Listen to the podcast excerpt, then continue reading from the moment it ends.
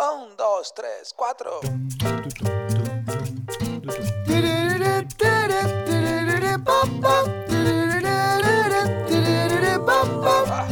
Neurona financiera, neurona financiera, neurona financiera, neurona financiera.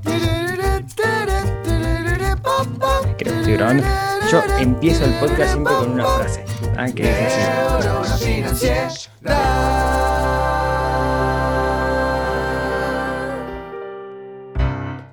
Muy buenos días, tardes, noches para todos. Bienvenidos a un nuevo episodio del podcast de Neurona Financiera. Y este es un episodio raro, distinto. Eso no quiere decir que sea un episodio malo, a todo lo contrario, esperemos que sea muy bueno. Pero tengo una invitada y, antes de presentarles a esta invitada, le quiero contar la historia, cómo llegó a esta invitada, que se llama Andrea Kuckerman, cómo llegó a estar en este podcast. Les cuento. El otro día tuvimos una reunión junto con todos los, los miembros de, del Club del Inversor, pero no hablando de inversiones, sino hablando de cómo podemos ayudar a los demás, cómo podemos nosotros, ya sea con los medios que tengamos, sea dinero o directamente ayudando o con tiempo, cómo podemos ayudar a personas que están más necesitadas. Nico estuvo hablando de eso en el podcast de la semana pasada del Club del Inversor. Y Valeria, una socia, nos dijo, nos contó eh, que ella participaba de, de un proyecto y, generó una discusión bien interesante, una discusión en el buen sentido. Estábamos hablando nosotros de cómo apoyar organizaciones y siempre pensábamos en apadrinar una organización y por goteo, ¿no? Ir incidiendo un poquito, mejorar un 1% la vida de muchas personas. Y, y, y Valeria dijo, sí, pero miren que a veces le podemos cambiar la vida a alguien y ese cambio de vida vale y vale muchísimo. Y más cuando, cuando uno se enfrenta y lo ve uno a uno.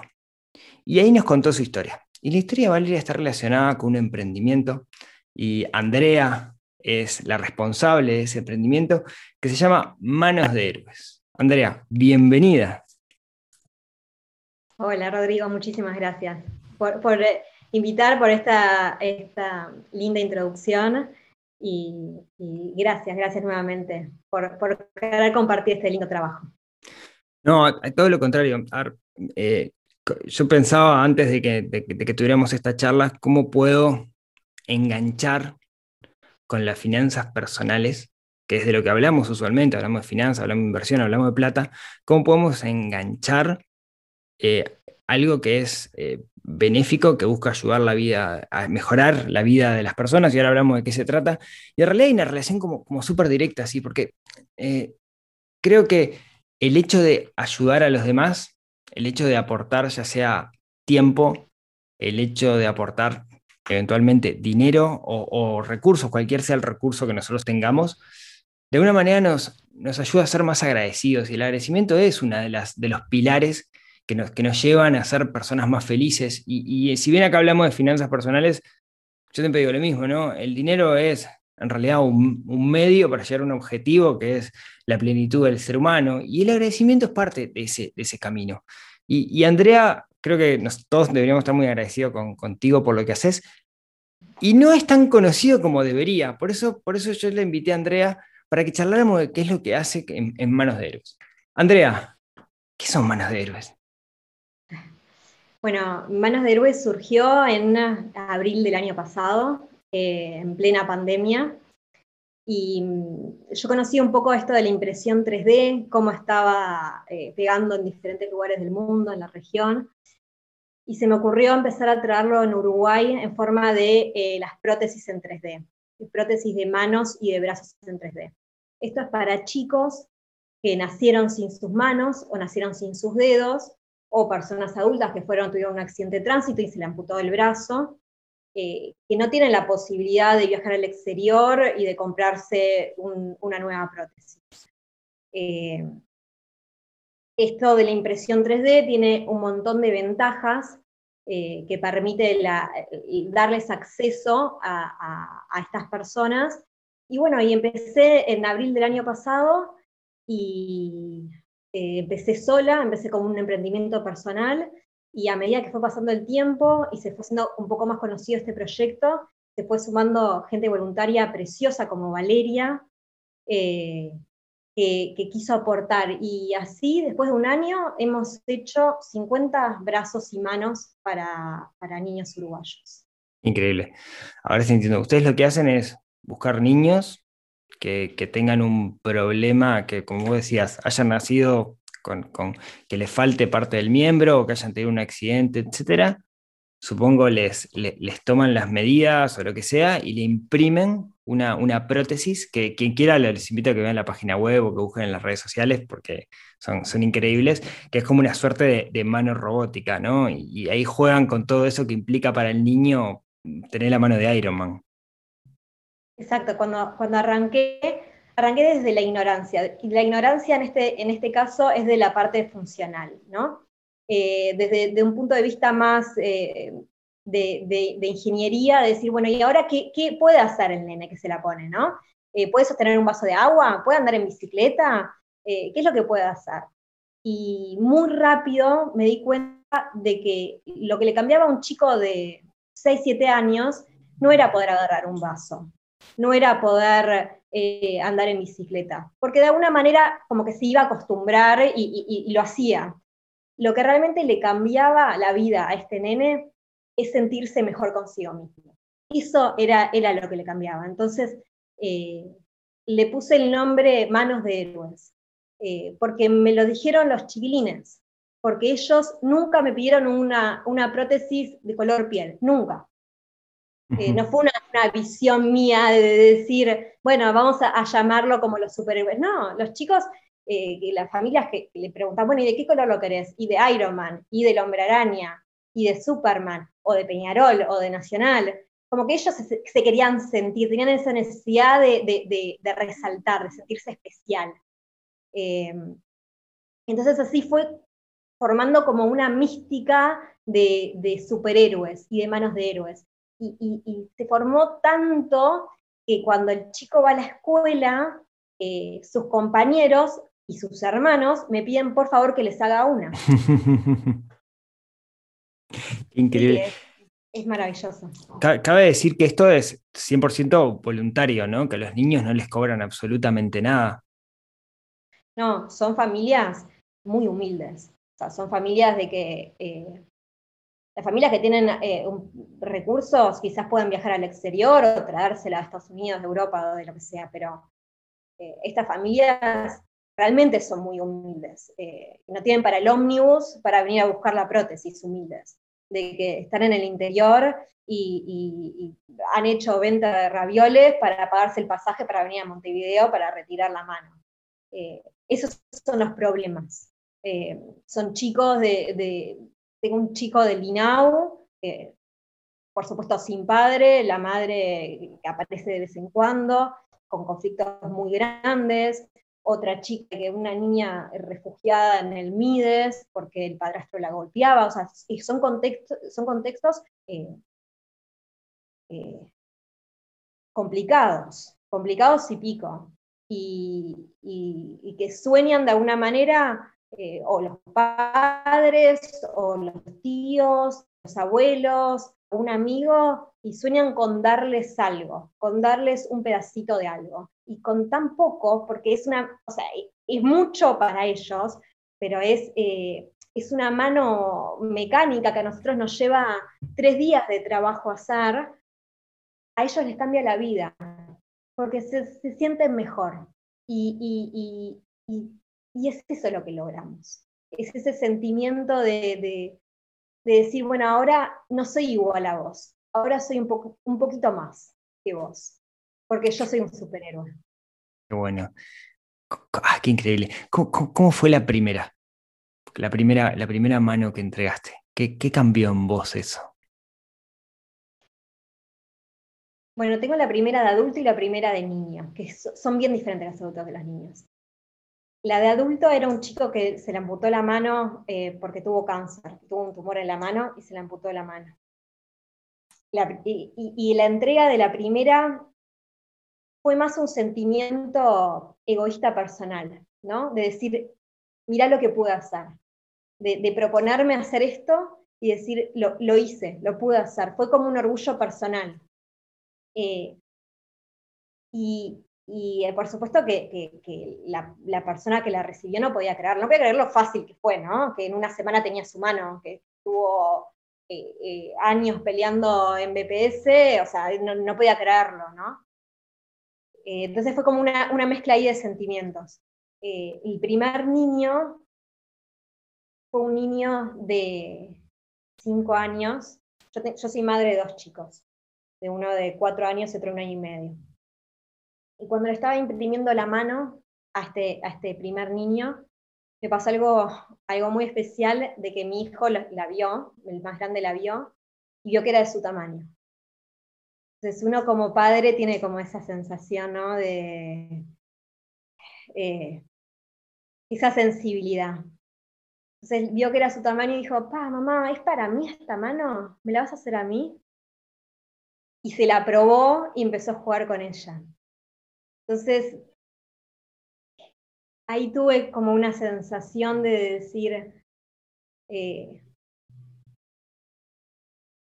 por un lado, qué bien que mi hijo está jugando con esto, significa que un niño no tiene miedo a este tipo de cosas, ¿no? Entonces está bueno eso. Y por otro lado, de decir, esto no es funcional, esto, esto, esto lo haces del corazón.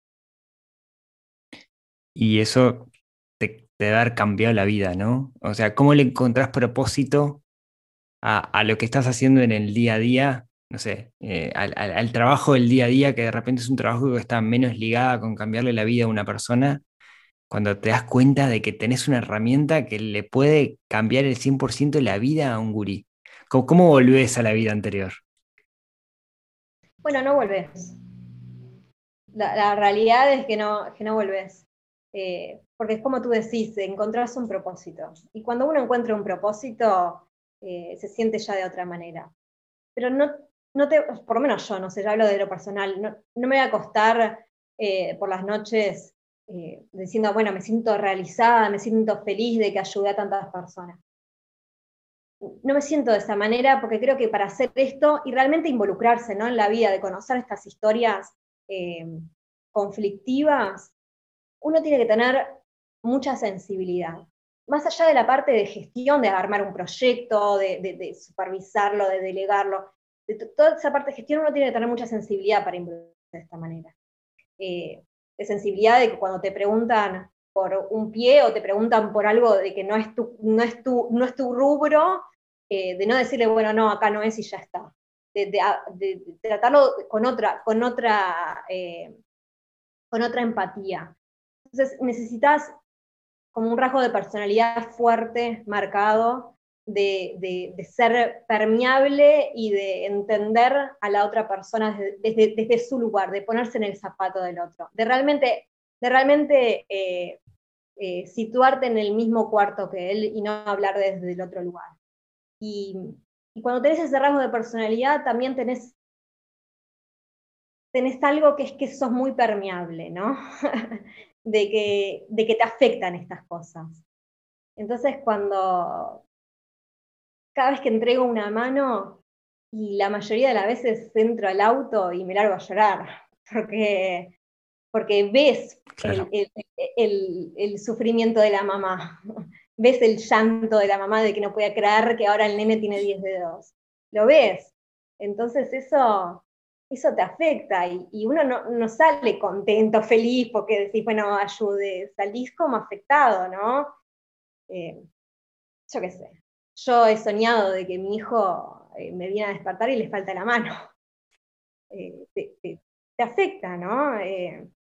pero bueno, esperás y rezás porque te sigue afectando. Porque el día que te deja de afectar es el día de que no lo haces bien. Claro. Qué increíble. Yo, esto, eh, yo tengo también hijos, hijos chicos eh, y tengo un, hijo de, siete y, miramos un, dibujito este, y los dibujitos tienen, tienen muchas lecciones, digamos. Si uno, si uno está dispuesto a escuchar, tiene, tiene muchas lecciones.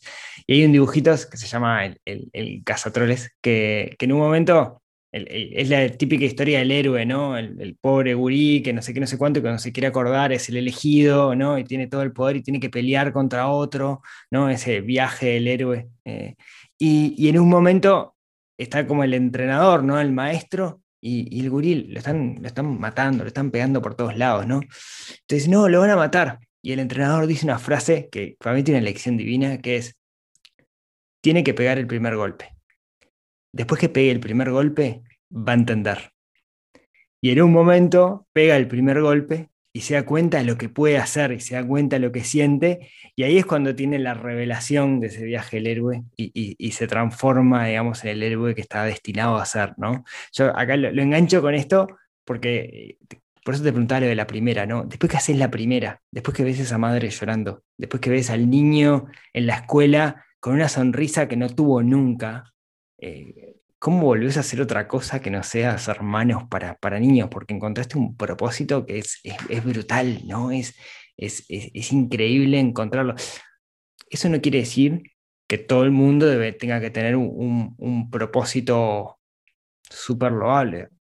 Con pequeñas cosas, ¿no? Con pequeñas cosas podemos estar mejorando el mundo, mejorando y ayudando a los demás. O sea, no todos tenemos que salir a buscar este, eh, hacer piernas ortopédicas o, lo que sea, pero a veces con pequeñas cositas lo, logramos y eso te cambia, te cambia tu, relación con los demás, te cambia tu relación con, uno mismo, tu relación con el concepto de gratitud, que es súper, súper, súper importante para poder crecer.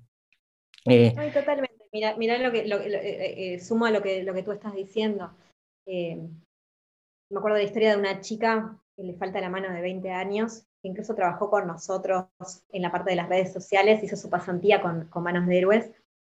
Y, ella me decía, mira, la primera vez de que, de que realmente me sentí que, estaba siendo defendida, que me habían defendido, una maestra que me dijo, que hicieron una votación en la clase a ver quién iba, iba a ser el, ayudante de, de, la maestra. Yo qué sé, por semana elegían a un alumno.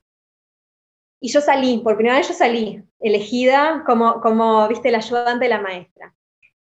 Y un chico que me acuerdo, me dijo, me acuerdo que se llama tal y tal, hasta el día de hoy me acuerdo, después de, después de 15 años me acuerdo el nombre, se paró y dijo, no, ella no puede porque le falta una mano, no puede ser tu ayudante. Entonces la maestra se paró y le dijo, no, no, no, tú te vas para, ella puede, puede hacerlo igual que todos, tú te vas para afuera y vamos a hablar después. Dice, es la primera vez Tenía ocho años, me dijo, me dijo esta chica. dice, es la primera vez que una maestra me defendió. No sabes lo que me cambió la vida.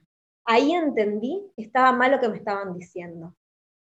Entonces, esas marcas, uno no tiene que hacer una mano, no tiene que hacer un pie, no tiene que hacer nada. Una vez es con defender, con ponerse en el, lugar del otro, no saben lo que, realmente cambia. Porque no sabes qué es lo que el otro valora. Claro. Sí, eh, voy a la, a, la, pirámide de Maslow, ¿no? que allá abajo tiene la, seguridad. Nosotros necesitamos sentirnos seguros como seres humanos, si no, no podemos seguir creciendo en esas necesidades humanas. Y vos cuando, cuando la maestra le dice, vos podés, vos sos igual, lo que le está dando es seguridad, seguridad, seguridad en sí misma, y necesitamos esa seguridad para poder seguir creciendo, ¿no? Es, es sumamente importante. Puede ser un gesto, puede ser una mano, puede ser un abrazo a tu hijo, ¿no? Total, y esa seguridad eh, se transmite, se transmite en toda la vida, pero, pero yo creo que afecta más cuando sos chico, porque es como que es la base, ¿no? Eh, es la base donde los convences, eh, donde los convences que pueden, que pueden o que no pueden, ¿no? Entonces, no le estamos dando una mano, le estamos dando confianza. Claro que, se paren y que se enfrenten diferente. Y es algo maravilloso de ver, porque llegan a las entregas de la mano. Eh, yo quiero decir la, palabra tímida, que es una palabra que no me gusta, porque no lo describe realmente eh, eh, lo introvertidos que son los chicos, que no dicen una palabra, no dicen una palabra, ni hola, gracias, ¿cómo estás? Soy Facundo, nada, o sea, casi, casi ni hablan los chicos, eh, que vienen con camperas eh, para esconderse la mano, y que cuando le pedís la manito para ponerle eh, la prótesis, le cuesta y le tiembla la mano.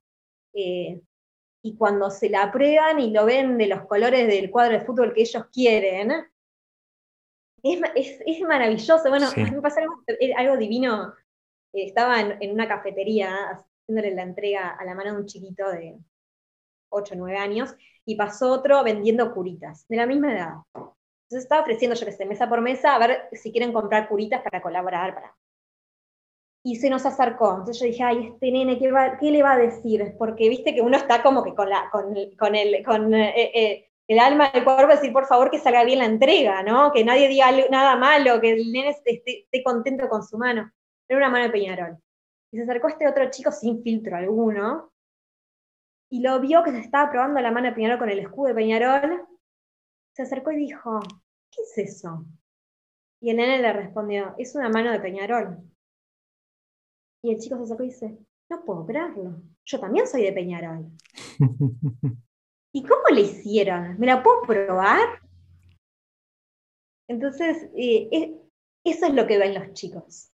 Eso es lo importante que ven los chicos. Por suerte lo ven de esa manera. Sí, uno hay que ponerse en la cabeza de esos niños que seguramente lo que están intentando antes de, tener la prótesis es pasar desapercibido, ¿no? Es que, nadie se dé cuenta que existo, porque si se dan cuenta que existo, capaz que me terminan, terminan bromeando, me terminan haciendo bullying eh, porque me falta una, una mano, porque me falta un dedo. Entonces, eso lo van a llevar toda su vida, o sea, toda su vida van a intentar pasar desapercibidos y eso lo va a llevar a que no tengan un, gran desarrollo. Hasta no tan profunda eso de pasar desapercibidos, porque le preguntan constantemente, me dice, me molestaba que me pregunten todo el tiempo qué es lo que te pasó en la mano. ¿Qué te pasó? ¿Qué te pasó en la mano? Me preguntaba. La verdad que, que ya está, me, me, cansaba todo el tiempo que me preguntan qué es lo que te pasó en la mano. Che, Andrea, y Manos de Héroes, ¿cómo, cómo, cómo sigue? ¿Cuál, es el futuro? Bueno, estamos en proceso de crear la Fundación Manos de Héroes, que esperemos que eh, en poco tiempo, en un mes ya salga. Y lo lindo de esto de la impresión 3D es eh, el potencial que puede llegar a tener, ¿no?